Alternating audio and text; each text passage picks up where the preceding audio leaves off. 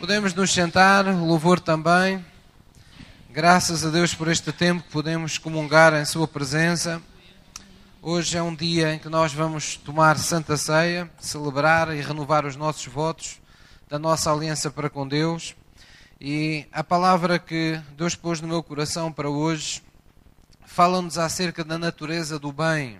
Ou se vocês preferirem de uma forma mais prática, esforçai-vos por fazer o bem a todos. Então, estava eu dizendo que nós ah, muitas vezes agarramos aquilo que Deus tem para nos dar e esquecemos daquilo em que Ele nos quer transformar. E cristianismo é, antes de fazer, trata daquilo que nós estamos a ser. Cristianismo trata da identidade. É, acima de tudo, identidade Uh, e a grande mensagem simples do Evangelho é que quanto mais nós formos como Ele é, mais a nossa vida está em Suas mãos e mais ela nos parece, uh, os desafios da nossa vida mais nos parecem acessíveis, porque na verdade Deus não nos preparou para vivermos esta vida na nossa própria força, uh, entregues a nós mesmos, mas preparou-nos para viver numa dependência saudável de Deus. Não quer dizer que sozinhos não sejamos capazes, mas significa que nós fomos criados para viver ligados permanentemente a Ele. Deus engrandece nas nossas vitórias e nós nos engrandecemos na Sua glória. Deus deseja que isso assim aconteça conosco. E por vezes nós, no nosso dia a dia, no verdadeiro teste da realidade, ah, muitas vezes descuramos isso, descuramos as pessoas que estamos a ser. E é por isso que, sem querer, porque ninguém faz isso de propósito, mas sem querer, por vezes o cristão, em vez de ser uma pessoa que congrega, que atrai pessoas a si e à sua presença, ah, por vezes ele sem querer afasta as pessoas, não é? E às vezes ainda conhecemos situações assim, pessoas que ah, por, com alguma infelicidade admitem que o seu caráter ainda continua a afastar pessoas deles próprios. Porquê? Porque eles ainda não foram transformados, ainda não se deixaram transformar ah, no grau que Deus desejaria. Então, uma das coisas que Deus é, é benigno. Deus é, é digamos, o, aquilo que quer ser sempre confundido, entre aspas, com o bem sempre que algo de bom acontece, a Bíblia diz que tudo o que é bom nos advém desse, desse Deus que está nos céus, não é? Deus não quer ser identificado com as maldições em nossa vida. No entanto, Deus criou uh, essas maldições. Deus não quer ser identificado com o diabo. No entanto, a Bíblia diz que foi Ele quem o criou também. Então, essas coisas todas fazem parte, estão, digamos, têm o seu lugar no plano de Deus.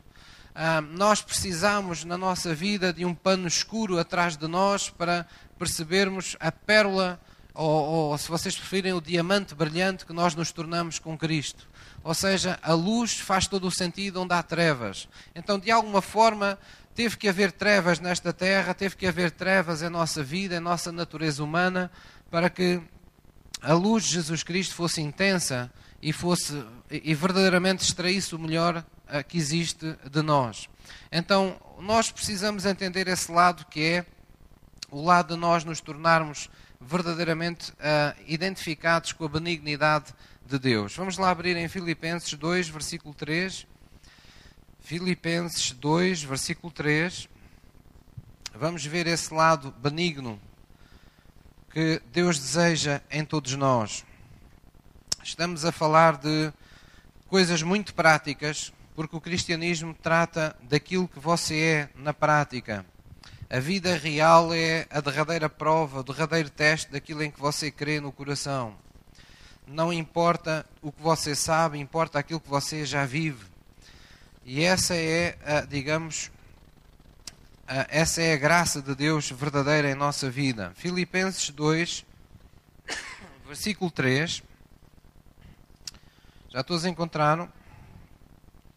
Diz assim no versículo 3, Filipenses 2, versículo 3: Nada façais por contenda ou por vanglória, mas por humildade. Cada um considera os outros superiores a si mesmo. Não atente cada um para o que é propriamente seu, mas cada qual também para o que é dos outros. De sorte que haja em vós o mesmo sentimento que houve também em Cristo Jesus, que, sendo em forma de Deus, não teve por usurpação ser igual a Deus, mas esvaziou-se a si mesmo, tomando a forma de servo, fazendo semelhante aos homens e achado na forma de homem, humilhou-se a si mesmo, sendo obediente até à morte e morte de cruz. Vamos ler juntos o versículo 9. Por isso, também Deus o exaltou soberanamente e lhe deu um nome que é sobre todo o nome. Amém? Então aqui está falando de, daquilo que nós devemos procurar ser e está-nos mostrando, uh, entusiasmando, não é? A palavra de Deus está criando em nós o, o, desejo de ser como Jesus. E Deus simultaneamente está a dizer: estão a ver como Deus exaltou Jesus e porque é que Ele o exaltou? Porque Ele foi capaz de ser humilde, Ele foi capaz de crucificar um, contra as suas próprias emoções a sua vontade própria quando foi necessário, o seu, o seu, sacrificar o seu amor próprio, o amor que ele poderia ter por si mesmo. Ele foi capaz de lidar com qualquer tipo de orgulho que pudesse ter por ser, uh, ser o próprio Filho de Deus e estar na terra, e porque deveria ser tratado de uma forma diferente. Mas não, ele humilhou-se, tornando-se homem. E mesmo com um homem não se deu por satisfeito e percebeu que para ganhar a confiança dos homens e para ser o salvador dos homens, ele tinha que ainda se humilhar como homem, então ele voltou-se a humilhar. Ele tomou o manto de humildade sobre a sua vida. Isso agradou tanto ao Pai que o Pai acabou exaltando e dando-lhe um nome que é sobre todo o nome. Por outras palavras, Deus, o Pai, acabou glorificando o seu próprio Filho. Amém? Então, nós somos filhos de Deus a partir do momento que entregamos a vida a Jesus, que o Pai quer glorificar. E para isso nós temos que uh, tomar posse da nossa identidade. E uma das coisas que por vezes sucede é que todas as vezes que uh, nós somos confrontados em agir em favor de alguém no nosso dia a dia, nós, na nossa natureza humana, atendemos a coisas do género: será que esta pessoa me fez algum bem? Será que esta pessoa já alguma vez fez alguma coisa por mim? Será que esta pessoa, ao contrário, me magoou ou, ou já me preteriu? Não é? já, me, já, me, já preferiu outra pessoa? Em, relação à minha pessoa? Será que esta pessoa é uma pessoa boa ou é uma pessoa má com os outros? Será que ela merece que eu lhe faça o bem? Ou será que ela merecia ser castigada? Então, são tudo ah, pensamentos que por vezes advêm às pessoas quando temos a oportunidade de fazer o bem a alguém, seja ele qual for. Às vezes até mesmo a questão de se a pessoa é conhecida ou não. Às vezes a pessoa pensa, será que eu tenho alguma responsabilidade em fazer bem a esta pessoa?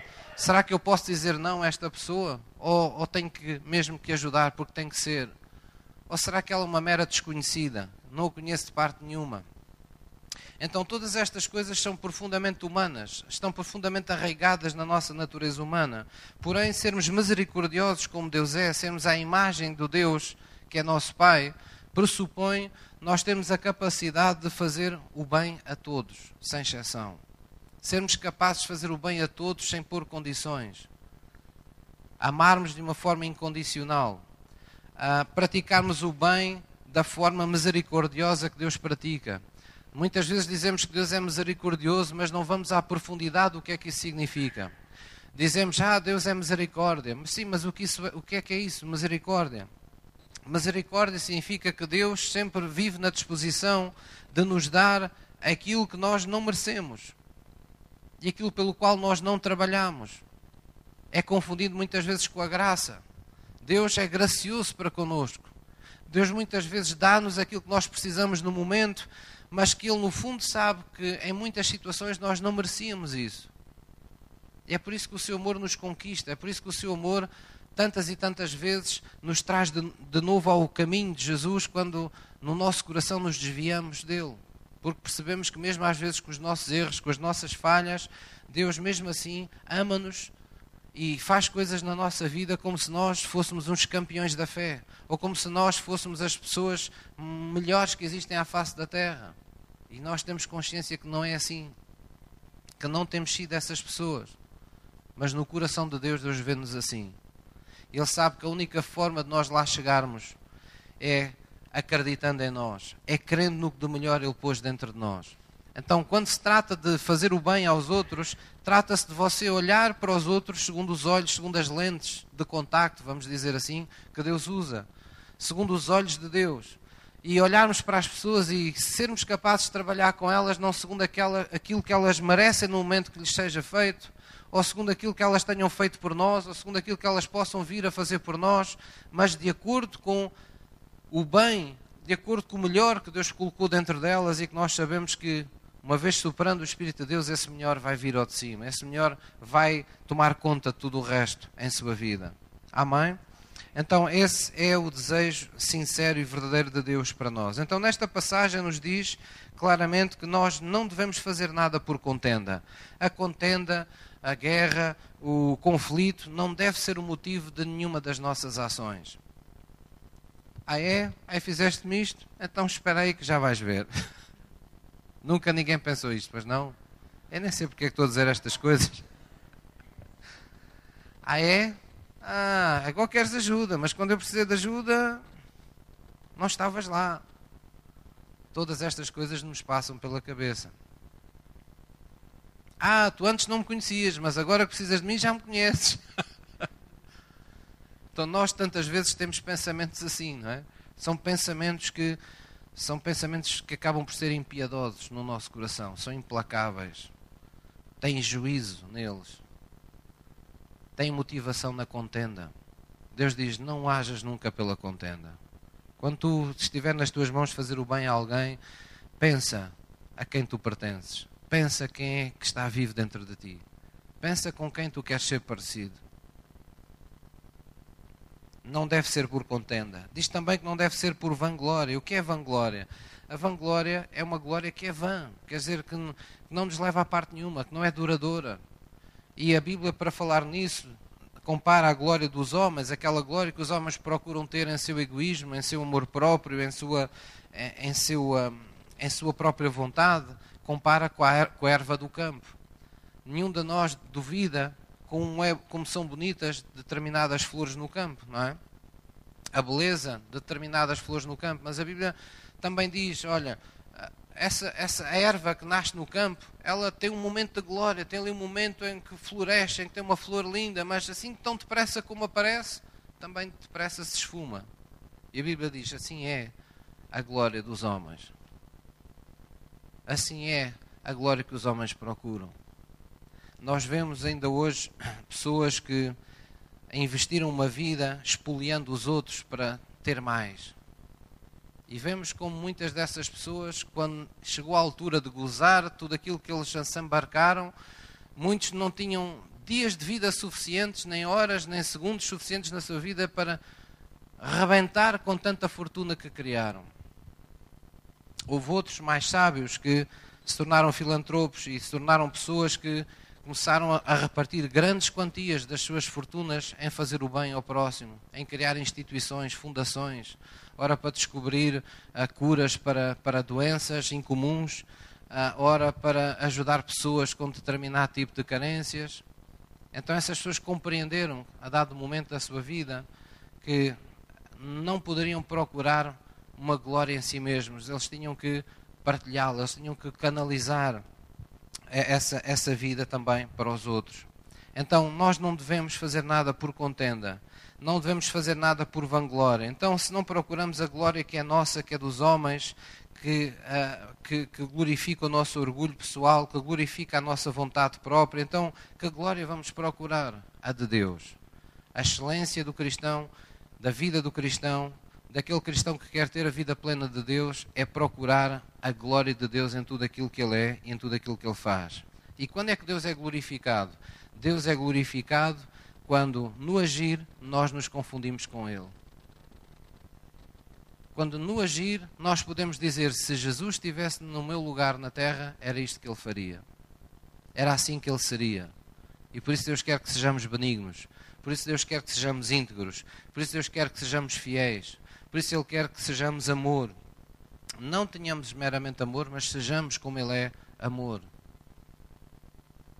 Por isso Deus quer que sejamos longânimos. Deus quer que sejamos benignos em tudo aquilo que fazemos. Deus quer ver em nós fé, confiança sempre absoluta, certeza sempre absoluta de quem Deus é e daquilo que Ele é capaz de fazer em nossa vida. Porque essa é a vida que o glorifica. Essa é a vida que se torna luz para o mundo. Amém? Então, diz aqui: não atente cada um para o que é propriamente seu, mas cada qual também para o que é dos outros. Há, o que Deus está aqui a dizer não é para nós invejarmos o que os outros têm. obviamente. O que Deus está aqui a dizer é cada um atente para o que torna o outro feliz, para aquilo que é importante para os outros, torna isso importante para ti. Porque a vida não foi feita senão para ser partilhada. Quando diz aqui considera os outros superiores a, si mesmo, muitas pessoas ao longo do tempo confundiram isto com um complexo de inferioridade. Onde quer que eles chegam, acham que todos, todos são superiores a eles. Não é isso que Deus aqui quer. O que Deus aqui quer é põe as prioridades dos outros à frente das tuas. Põe a vida do outro como uma prioridade na tua vida. É uma forma de Deus canalizar a nossa atenção para a forma como se vive no reino dos céus. Em que tudo no reino dos céus é como um agricultor que vai e lança a semente. Ou seja, tudo aquilo que, conforme Jesus disse no Sermão da Montanha, em resumo, tudo aquilo que tu queres que os homens te façam, faz tu primeiro aos outros. Então é nesse sentido que Deus quer que você primeiro veja o campo, veja a terra onde você pode lançar a semente na vida dos outros, para que então haja frutificação no seu coração e na sua vida. Posso ouvir uma mãe? Foi isso que Jesus fez. Jesus veio à terra e ele recusou-se a viver para si mesmo, mas ele veio viver para nós. Nós cantamos isso, o louvamos com essa revelação. Que ele viveu para nos servir, para nos amar, para nos salvar, não é? Que ele se entregou na cruz e, e na morte, a sua morte foi apenas a consumação de uma vida que foi vivida para nós. E qual foi o poder dessa semente? Está lá em Coríntios. O poder é este é que esse amor tem tal poder que nos constrange hoje. Tantas gerações depois, nós somos constrangidos por esse amor interiormente a não viver mais para nós mesmos, mas também nós seguimos o seu exemplo. Vivemos para aquele que por nós morreu e ressuscitou. Posso ouvir uma mãe? Então vamos abrir em Provérbios 19, Provérbios 19, versículo 11.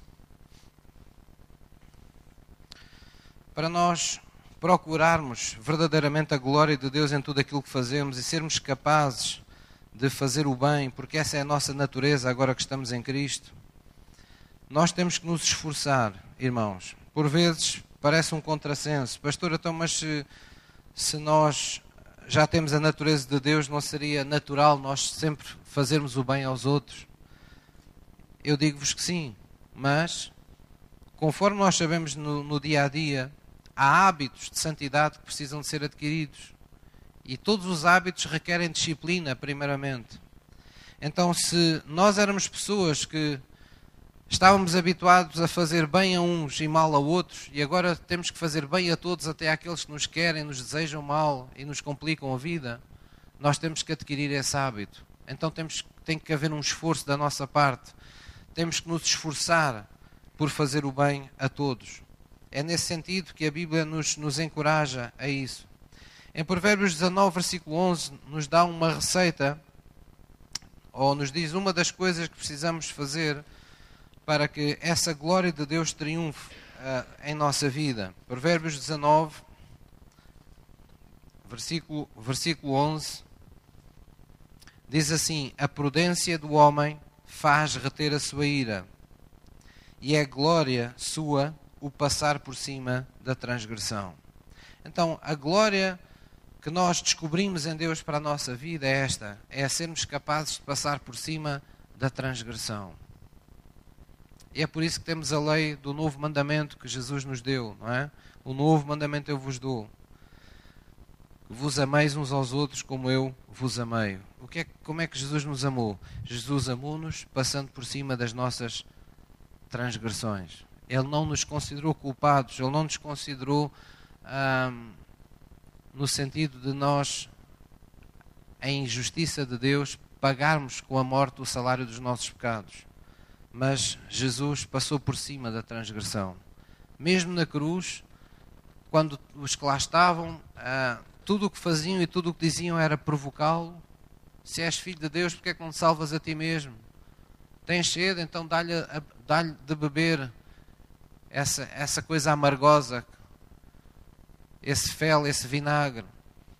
Tudo o que faziam era provocá-lo. Mas mesmo ali Jesus disse: Pai, não tenhas em consideração os pecados deles, perdoa-lhes, porque eles não sabem aquilo que eles fazem. Jesus estava ali E Deus estava em Jesus passando por cima das nossas transgressões. E por isso na cruz Jesus consumou, Jesus fez pecado por nós, para que sobre nós pudesse recair essa justiça que nos advém do seu perdão. Posso ouvir o amém? Então, nós temos que nos lembrar sempre que vivemos no mundo, ou que somos, fomos separados de um mundo onde ainda vivemos, um mundo que se dá melhor com um Deus morto do que com o Deus vivo que nós hoje conhecemos. Vocês me perguntarem, mas pastor, existe algum Deus além do nosso Deus? Não existe. Pai do nosso Senhor Jesus Cristo é Deus único. Foi assim que ele foi sempre adorado, desde a antiguidade. Era assim que ele era referenciado pelos, pelos judeus. É o Deus único da salvação. O Deus único verdadeiro. Mas, por vezes, utilizamos esta, esta forma de falar, um Deus morto ou outros deuses, para, para chamar a atenção daquelas coisas que estão ocupando o lugar do Deus verdadeiro. E este mundo separado de Deus lida melhor com um Deus morto do que com o Deus verdadeiro que nós conhecemos. Porque o Deus morto que está presente na sua vida todos os dias é um Deus que não, não os ofende, não, uh, não diz nada que eles não queiram ouvir, está sempre de acordo com tudo aquilo que eles fazem. Acha bem todas, todas as intenções, por mais perversas que estejam no coração deles, ele fica em silêncio. Eu complemento porque é um Deus morto, porque não existe. E é por isso que o mundo está cheio de soberba, está cheio da vaidade dos sentidos, está cheio de, daquilo que a Bíblia chama como concupiscência da carne, que um palavrão, em termos simples, o que quer dizer é o desejo descontrolado em que cada um vive. Quer dizer, cada um segue os seus próprios desejos do momento, sem olhar a, a, meios, sem olhar a fins, sem olhar a princípios, sem olhar a valores, tudo o que lhes vier à cabeça, tudo o que lhes descer ao coração sob a forma de emoção, eles fazem. São pessoas sem lei, são pessoas sem, sem princípio seguem apenas aquilo que sentem. A Bíblia chama isso em Isaías de pessoas que se desviam, cada um pelo seu próprio caminho desgarrado de iniquidade. De maneira que foi de tudo isto que Jesus nos tirou. Jesus nos chamou para um novo e vivo caminho, que não é apenas novo, não tem apenas vida, ele é estreito. Jesus disse: Este caminho que eu vos dei é um caminho estreito. Quer dizer, vocês não vão poder fazer tudo aquilo que acham em cada momento que devem, que devem fazer. Vocês têm que procurar a minha vontade. Vocês têm que aceitar a minha disciplina. Vocês têm que aceitar ser por mim corrigidos, porque senão vocês vão ser bastardos e não filhos. Vocês vão ter que se conformar ou conformar a vossa vida àquilo que são os meus princípios, os meus valores, o meu padrão. Porque é aí que vai estar a minha bênção, é aí que vai estar a minha proteção. Só há proteção onde a minha glória é manifesta. Eu não posso pôr proteção onde há pecado. Eu só posso pôr proteção onde as pessoas são semelhantes a mim, onde as pessoas estão sujeitas a mim. Então, esse é o grande recado de Deus. O nosso Deus é o Senhor que tem uma vontade que precisa ser observada. É o Deus que tem uma verdade à qual nós temos que estar convertidos e com a qual temos de estar comprometidos de coração. É isso que nós celebramos quando tomamos Santa Ceia. Nós estamos dizendo perante testemunhas na igreja e perante o mundo e perante nós mesmos: Eu sou de Cristo. Eu estou em Cristo. As Suas palavras são a minha maior riqueza, o meu maior galardão.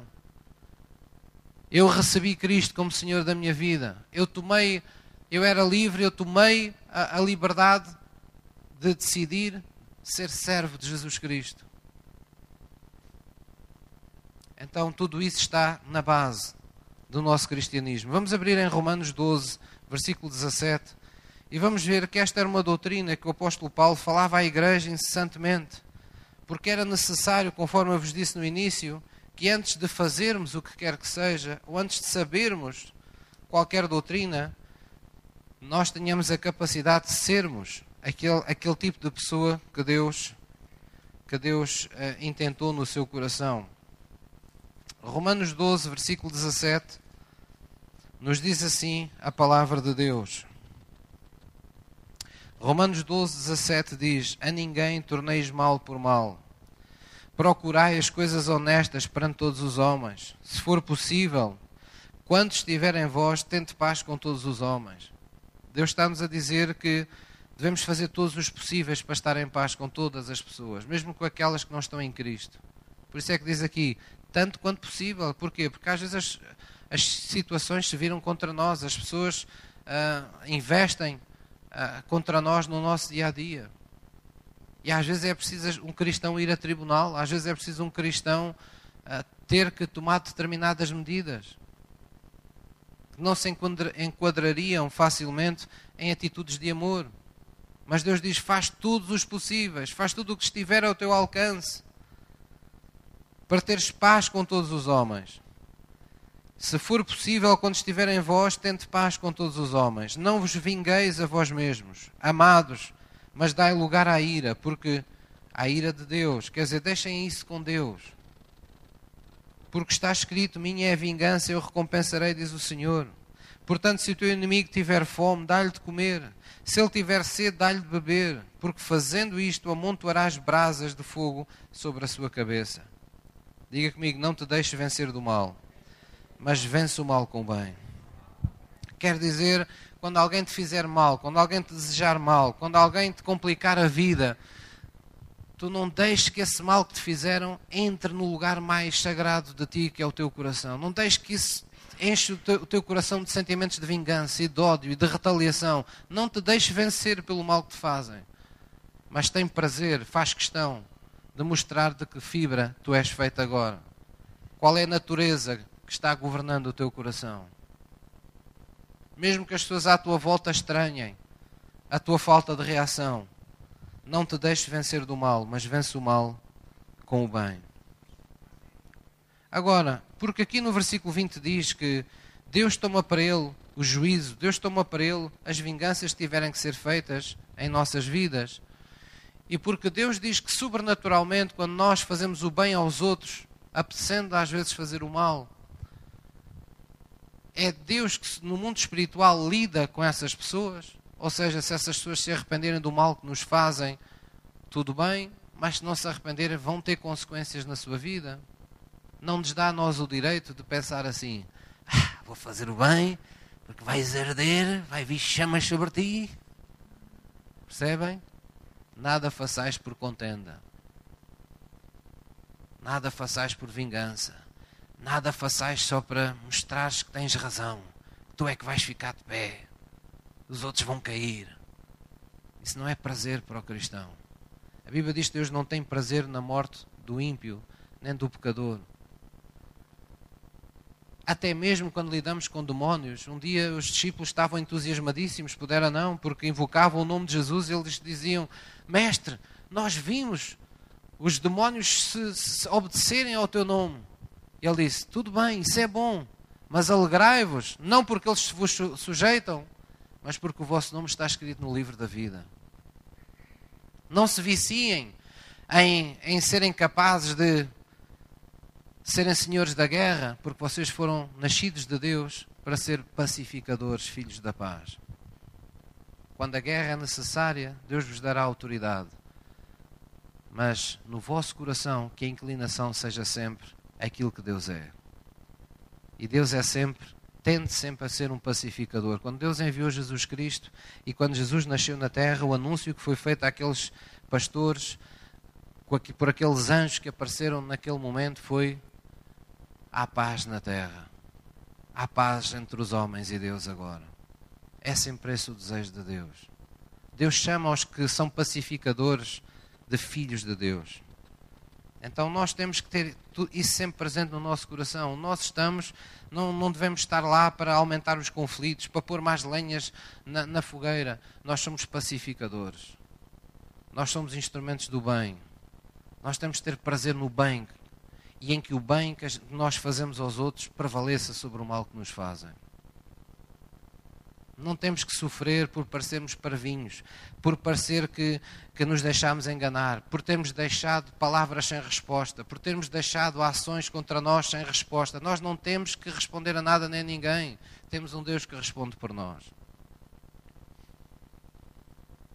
Nós agora temos um espírito benigno dentro de nós, que só se alegra na benignidade de Deus. Amém? Aí em Romanos 13, no versículo 10, onde vocês estavam, mas no capítulo 13, no versículo 10, diz esta expressão que devemos ter sempre presentes no nosso coração: O amor não faz mal ao próximo, da sorte que o cumprimento da lei é o amor. Portanto, nós não fomos feitos em Cristo, não nascemos de Cristo para fazer mal a ninguém. Nós cumprimos a lei de Deus amando, não é? Amando o próximo. E isso implica não, não viver na disposição de fazer mal, seja a quem for. Vamos abrir em Mateus 5, Mateus 5, versículo 43. Vamos ver que isto fez parte do Sermão da Montanha. Às vezes pode parecer que aquilo que eu vos estou a falar enfim, é, é uma parte da doutrina de Cristo, uma, um cantinho qualquer lá da, da doutrina de Cristo. Não, Jesus incluiu no Sermão da Montanha. Jesus achou que era um tema central, era uma coisa imprescindível da nossa vida cristã. Mateus 5, versículo 43. Mateus 5, versículo 43. Diz assim a palavra de Deus, estava Jesus falando. Ouvistes que foi dito: amarás o teu próximo e odiarás o teu inimigo. Eu, porém, eu, Jesus, porém, vos digo: amai os vossos inimigos, bendizei os que vos maldizem, fazei bem, fazei bem aos que vos odeiam, e orai pelos que vos maltratam e vos perseguem, para que sejais filhos do vosso Pai que está nos céus. Porque esse Pai que temos no céu faz com que o sol se levante sobre bons e maus e a chuva deixa sobre justos e injustos. Pois se amardes os que vos amam, que galardão tereis? Não fazem os publicanos também o mesmo? E saudares unicamente os vossos irmãos, o que é que fazes demais? Não fazem as pessoas que estão no mundo sem aliança com Deus a mesma coisa? Sede vós, pois, perfeitos, como é perfeito o vosso Pai que está nos céus. Sede vós, pois, perfeitos em amor, como o vosso Pai é perfeito em amor sendo misericordioso. Na hora dele poder fazer o bem e o mal, Deus liberta o bem, crendo que todos tenham acesso às suas bênçãos. Hoje não há ninguém na terra que, que, possa dizer eu estou a passar mal porque Deus me quer mal ou porque Deus não me abençoa. Não, Deus já ordenou a sua bênção. O que acontece é que as pessoas não se aproximam de Deus. E se as pessoas estiverem separadas de Deus, a Bíblia diz que estão numa condição de pecado. E onde há pecado, não pode haver glória de Deus. A glória manifesta-se onde Jesus entra, onde o reino de Deus se manifesta. Então nós precisamos, por isso é tão urgente que a igreja cumpra a sua, a sua missão. Amém?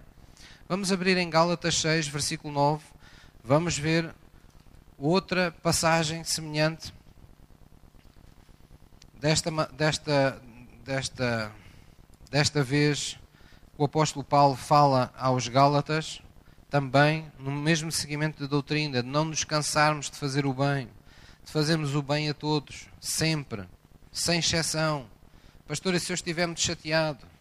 E se me pisarem os calos? Nós temos que fazer o bem na mesma. Imagino que Jesus se chateava antes de ir à cruz. Dizia, agora, aí é, isto já foi demais. Já não vou à cruz. Tudo se perdia. Então não vamos lançar a perder na nossa vida a bênção de Deus, a herança de Deus, toda a vez que libertamos a bênção sobre os outros. Gálatas 6, versículo 9. Gálatas, antes de Efésios, não é? Gálatas 6, versículo 9. Vamos ler juntos e não nos cansemos de fazer bem. Será que Deus, ao colocar esta palavra aqui, sabia que há alturas na vida que nós nos cansamos de fazer o bem? Oh, pastor, já estou cansado ser boa pessoa. Oh, pastor, já estou cansado de dar sempre oportunidades. Às vezes estamos que nem o Pedro. Mestre, anda aqui um fulano, já diz-me sempre a mesma, faz-me sempre o mesmo. Vou perdoar-lhe quantas vezes? Sete, Senhor? Não, Pedro, não é sete, é setenta vezes sete. Fica aí a fazer contas. e nós às vezes temos esses sentimentos, não é? De autopiedade para connosco. Pastor, toda a vida tenho feito bem a estas pessoas e só o que recebo é isto. Só o que tenho é isto. Não há um reconhecimento, não há um ato de gratidão, não, há um, não se lembram de mim, nem nos dias dos meus anos, nem, nem quando eu preciso, nunca estão disponíveis. Pastor, eu sempre a dar, sempre a ser boa pessoa, sempre a ajudar. Também já chega, pastor. Isso está lá para o testar. Essa realidade está lá para ser o teste da realidade na sua vida. Para você perceber que tem ainda mais que trabalhar em Cristo. Tem que se esforçar mais porque nós não temos o direito de pôr prazos no bem que fazemos aos outros. Nós temos que fazer o bem sempre, todo, toda a nossa vida. Quem contabiliza as nossas boas obras é aquele que diz: Um dia eu vou vir e vou julgar cada um e dar a cada um segundo as suas obras. Esse é que tem direito a pôr prazos e a julgar as nossas boas obras para galardão. Gálatas 6:9. Não nos cansemos de fazer o bem. Vamos continuar a ler juntos, porque a seu tempo ceifaremos. Mesmo que as pessoas a quem fazemos o bem não, ah, como é que eu ia te explicar, não, não sejam elas, digamos, as que nos ajudam a seguir, Deus vai servir de alguém para o fazer. Porque a seu tempo ceifaremos, se não houvermos desfalecido. Então, enquanto temos tempo, façamos bem a todos, mas principalmente aos domésticos da fé. Então, enquanto temos tempo, façamos bem a todos, mas principalmente, não vamos descurar, começar por aqueles que fazem parte do corpo conosco, aos domésticos da fé.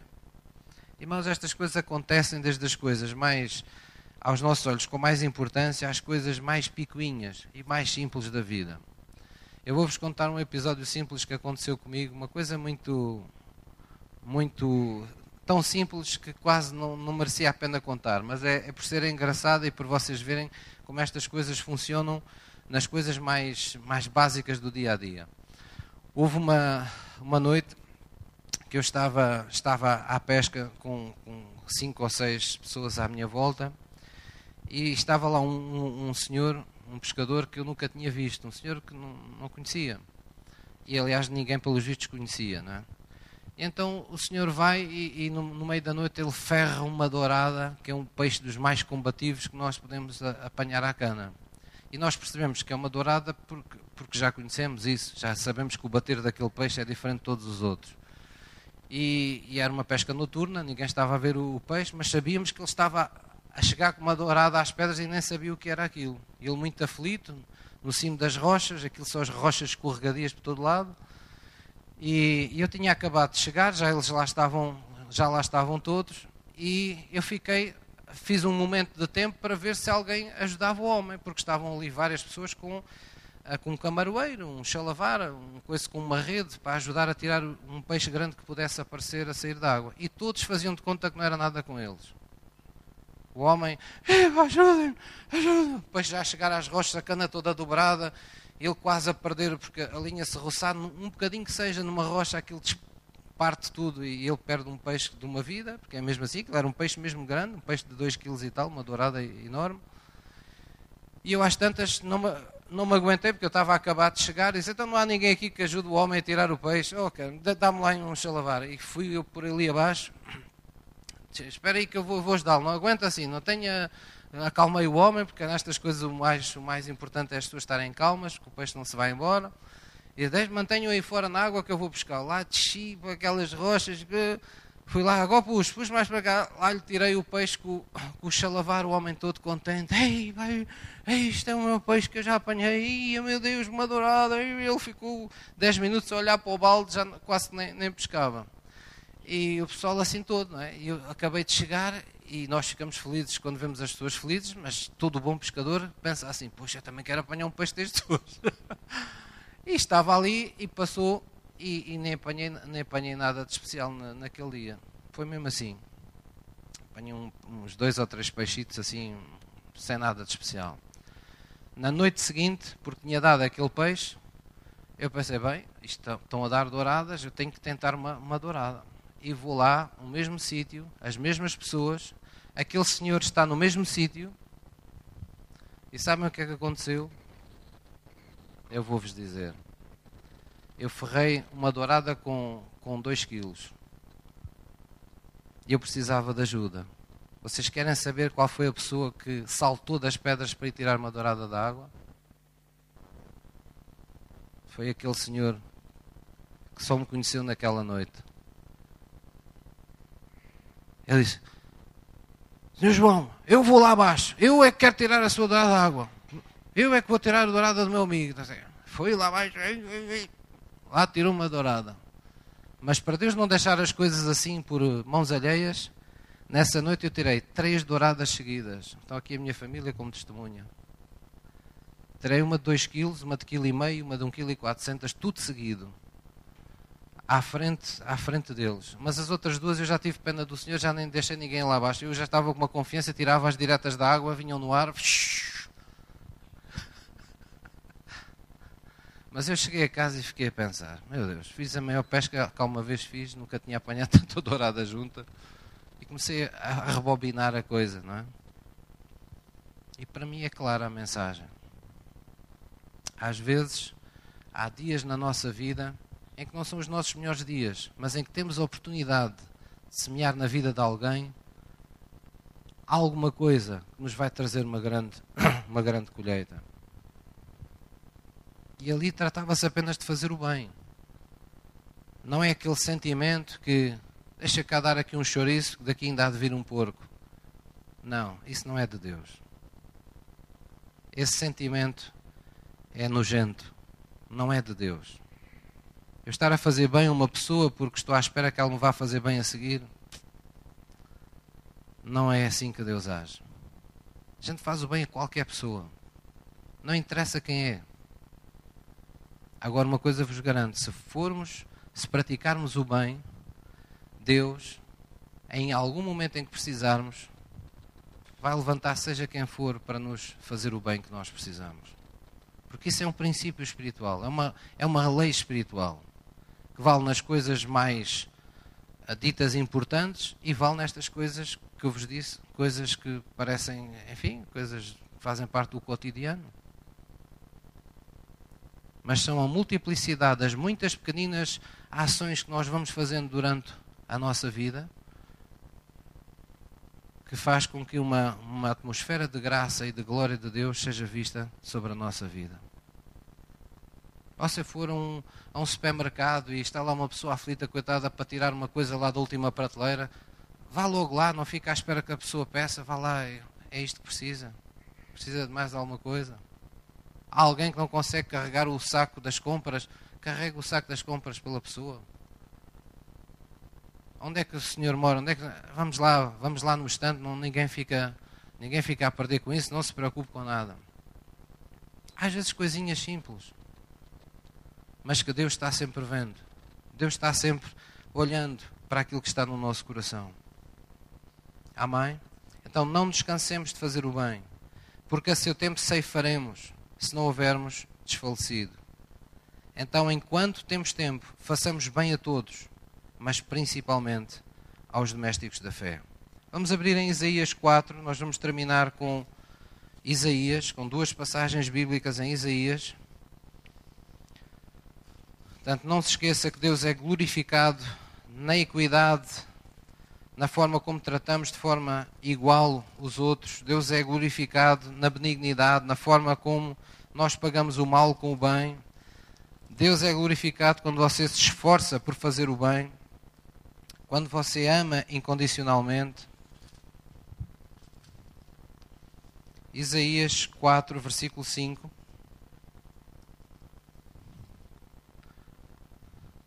E esta passagem bíblica diz assim: E criará o Senhor sobre todo o lugar do Monte Sião e sobre as suas assembleias uma nuvem de dia e uma fumaça, e um resplendor de fogo flamejante de noite porque sobre, diga comigo, sobre toda a glória haverá proteção. E haverá um tabernáculo para sombra contra o calor do dia, e para refúgio e esconderijo contra a tempestade e a chuva. Ora, nós sabemos que foi assim que o povo andou no deserto, não é? Com uma nuvem durante o dia e uma coluna de, que se tornava em coluna de fogo durante a noite. E o que aqui Isaías, o profeta Isaías nos está a dizer é que Deus cuida de nós de tal maneira que onde essa atmosfera de Deus, de Deus está, onde essa glória de Deus está presente, diz a Bíblia que aí haverá proteção. Então eu pergunto, quem é que de nós quer viver uma vida debaixo da proteção de Deus? Todos nós. Pastor que pergunta, não é? Mas onde é que a proteção de Deus vai estar? Onde a glória de Deus está manifesta. Vocês agora percebem porque é que Jesus morreu para glorificar a sua igreja? Porque é que Jesus virá buscar a sua igreja e consumará essa manifestação da glória de Deus? Porque é que Jesus nos pediu para orarmos ao Pai para que venha o seu reino para que a sua glória seja vista sobre a igreja, para que o mundo olhe para a, olhe para a igreja e diga aquilo realmente, aqueles são a luz do mundo. Estas pessoas são diferentes. Estas pessoas são pessoas de Deus. Porque Deus está com elas. Nós vemos isso na vida, no nosso dia a dia.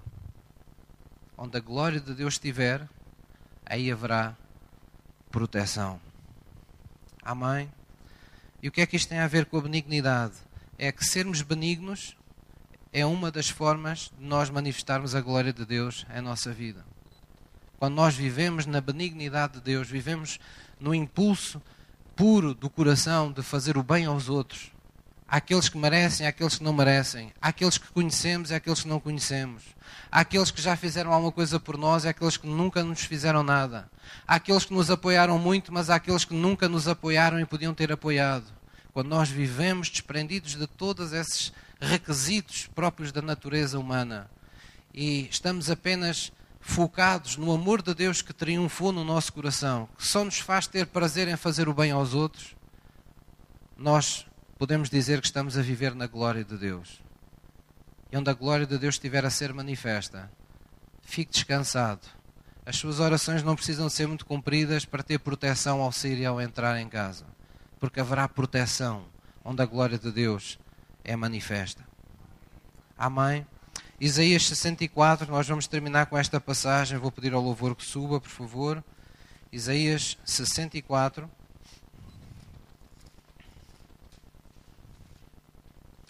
Isaías 64, versículo 4. Fixe esta passagem bíblica para os seus tempos de comunhão. Isaías 64, versículo 4 diz: Porque desde a antiguidade, diz o profeta, não se ouviu, nem com ouvidos se percebeu, nem com os olhos se viu um Deus além de ti, que trabalha para aquele que nele espera. E diz a seguir: Saíste ao encontro daquele que se alegra, que se alegrava e praticava justiça, e dos que se lembram de ti nos teus caminhos. Amém? Deus sai ao encontro de quem? De quem se alegra em Deus. De quem se propõe fazer segundo a sua justiça. De quem se lembra de Deus nos seus caminhos. Deus diz que, que vai sair ao encontro desses. Há outras passagens que diz: Eu procuro os fiéis da terra. Deus sai ao encontro. Deus sai ao encontro. Outras passagens diz que quando nós o adoramos, quando nós o louvamos, Deus procura aqueles que o adoram em espírito e de verdade. Então, trazendo isto para a nossa mensagem, toda a vez que você se esforça por praticar o bem, toda a vez que você, quando vai se dirigir aos outros e fazer alguma coisa na vida dos outros, pensa: eu vou fazer isto porque eu sou dele. Eu lembro-me de ti, Jesus, na hora de fazer o bem. Eu apeteci-me fazer o contrário, mas eu quero fazer o bem porque é é isso que mais te agrada. Quando nós nos alegramos na justiça de Deus que está sobre a nossa vida, Deus diz: Eu vou sair ao teu encontro. Eu vou estar lá para mudar as coisas que em tua vida parecem não ter mudança. Eu vou estar lá para dar a volta e reconverter o mal que te fazem em bem. Há um milagre que Deus quer fazer todos os dias na nossa vida que é transformar o mal que vem contra nós em bem. Esse é um testemunho que vem em toda a Bíblia com os servos de Deus. com aqueles que Deus ama, com aqueles que Deus levantou. Quando alguém se levanta contra um servo de Deus, quando alguém se levanta para prejudicar alguém que está a ser dirigido por Deus, Deus reconverte esse mal em bem. Foi isso que José do Egito um dia disse aos seus irmãos: Todo o mal que vocês andaram uma vida preparando contra mim, Deus o transformou em bem. Deus reconverteu, Deus transformou as situações para que estivessem a meu favor. O apóstolo Paulo entendeu esse princípio, por isso ele também disse à igreja: Amados, nisto nós temos a certeza que todas as coisas contribuem juntamente para o bem daqueles que amam a Deus. Amém? Então vamos ter isso no coração. O Salmo 37 diz: Confia no Senhor e faz o bem. Às vezes nós só ficamos pelo confia no Senhor, mas a Bíblia diz: confia no Senhor e faz o bem. E o que é que diz a seguir como promessa? Habitarás na terra e serás alimentado. Pastor, o que é que tem uma coisa a ver com a outra? O que é que tem a ver com confiar em Deus ou fazer o bem aos outros, com, com o ter onde habitar e ser alimentado e ver as minhas necessidades supridas? É porque aí haverá a glória de Deus, aí haverá a proteção de Deus, aí o inimigo não poderá roubar aquilo que Deus te deu. Aí tudo o que tu fizeres prosperará de manhã, à tarde, à noite, não importa quando tu lances a tua semente, ela vai prosperar, ela vai produzir fruto, porque Deus é contigo em todos os dias da tua vida, porque Ele prometeu que Ele trabalha a favor daqueles que nele esperam. Amém? Vamos ficar de pé. Vamos colocar o nosso coração nas mãos de Deus antes de tomarmos esta santa ceia. Vamos tomar partido dessa benignidade no nosso coração.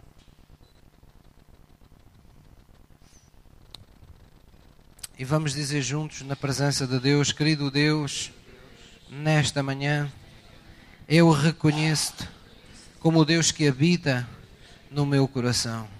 Eu sei que tu és benigno, eu sei que tu és verdadeiro, eu sei que tu és honesto, eu sei que tu és amor, eu sei que tu és vida. E por isso eu não aceito nada contrário a isto em meu coração, em meu dia a dia, em minha vida, pois eu sigo o Deus vivo, o único Deus verdadeiro, Pai do meu Senhor Jesus Cristo. E eu creio, Senhor, que toda a vez que eu pratico o bem, lembrando-me de Ti em meus caminhos, Tu és poderoso para mudar as circunstâncias da minha vida para me dar graça diante das pessoas, até mesmo diante daqueles que me queriam mal. Tu tens esse poder e eu confio em ti. Eu já decidi no meu coração fazer o bem em todas as circunstâncias da minha vida. Ajuda-me, Deus, a guardar-me de falar contra seja quem for, a não difamar, a não ajuizar contra ninguém. Ajuda-me a ser uma bênção. Ajuda-me a ser um pacificador. Ajuda-me a ser um filho teu, perfeito no teu amor, capaz de amar os seus amigos, mas também aqueles que são seus inimigos, em todo o tempo. Concede-me essa graça. Eu quero celebrar essa aliança que tenho contigo, neste dia, tomando a Santa Ceia. Capacita-me, Senhor, com a tua presença em mim, a ser essa pessoa, donde rios de água viva, rios de benignidade, não deixam de fluir, independentemente daquilo que me façam, do quanto me desgostem, em nome de Jesus. Em nome de Jesus. Oh, querido Pai, eu trago diante de Ti os elementos desta Santa Ceia. E Senhor, eu abençoo em Teu nome estes elementos desta Santa Ceia, os consagro na Tua presença, para que este pão deixe de ser mero pão nesta hora. Não importa onde ele foi feito, que mãos o amassaram, Senhor, nós o consagramos nesta hora, para que seja o Teu corpo, na Tua presença, ao tomarmos esta Santa Ceia. Senhor, nós consagramos este, esta bebida para que deixe de ser mero vinho e se torne espiritualmente para nós o teu sangue derramado para perdão dos nossos pecados, para a aliança de sangue no teu nome, a aliança que nos traz proteção, que nos traz identidade, que nos torna teus. E Senhor, fortalece-nos nesta hora, ao tomarmos esta santa ceia. Fortalece os corações daqueles que estão fracos. Faz, Senhor, com que o escudo da fé que estava caído na vida de alguns seja levantado, para poder suster todo o dardo inflamado do inimigo, toda a ofensa, toda a injustiça, toda a palavra ociosa que feriu os nossos corações toda a injustiça, toda a ofensa, todo o ressentimento, toda a mágoa causada por aquilo que outros nos disseram, nos fizeram ou deixaram de fazer. Senhor, faz com que as nossas defesas sejam levantadas, faz com que os nossos muros caídos sejam restaurados na tua presença hoje, ao tomar a tua santa ceia. Torna-nos fortes em ti, capazes de responder a qualquer mal que venha contra nós com o teu bem. Em o um nome de Jesus. Diga comigo, querido Deus, eu liberto o meu perdão para todos os meus familiares, para todas as pessoas mais chegadas que me tenham magoado, que me tenham ofendido, me tenham causado desilusão, que tenham ferido a minha alma, as minhas emoções. Senhor, eu liberto o meu perdão para eles agora. Eu os solto do castigo que lhes era devido. Eu perdoo-os, Senhor, como tu tens perdoado a mim e como continuas a perdoar todos os dias. Em teu poder, em tua unção, no poder do teu amor, eu me revisto nesta manhã com entranhas de benignidade e de misericórdia, sabendo que tu és Deus. Torna-me forte, Senhor, em ti, Deus, para no poder do teu amor converter almas, converter corações a ti, segundo o teu querer, em nome de Jesus. Em nome de Jesus. Amém. Vamos permanecer no espírito de adoração. Eu vou servir-vos a Santa Ceia neste momento. Jesus está entronizado no nosso coração e vamos preparar o nosso coração para isso mesmo. A Bíblia ensina que este é, isto é mais do que um ritual, mais do que uma cerimónia. Este é um momento de comunhão do corpo. É um momento de comunhão do corpo com a cabeça que é Cristo. E a Bíblia diz que quando tomamos a Santa Ceia com um propósito certo no coração, com o nosso coração correto na justiça de Deus, nós nos tornamos mais fortes e mais saudáveis na presença de Deus. Ao contrário, diz que quando a tomamos de forma desconsiderada, podemos nos tornar mais fracos. E muitos, diz a Bíblia, que estão dormindo por o terem feito, estão sem ver aquilo que Deus quer deles, aquilo que Deus quer fazer na vida deles. Falta-lhes entendimento, falta-lhes revelação, porque prevaricaram contra o que de mais sagrado Deus tinha. Então vamos adorá-lo nesta manhã. Vamos crer no poder de tomar uma santa ceia na Sua presença e deixar que Jesus em nós seja tudo aquilo que nós necessitamos nesta manhã.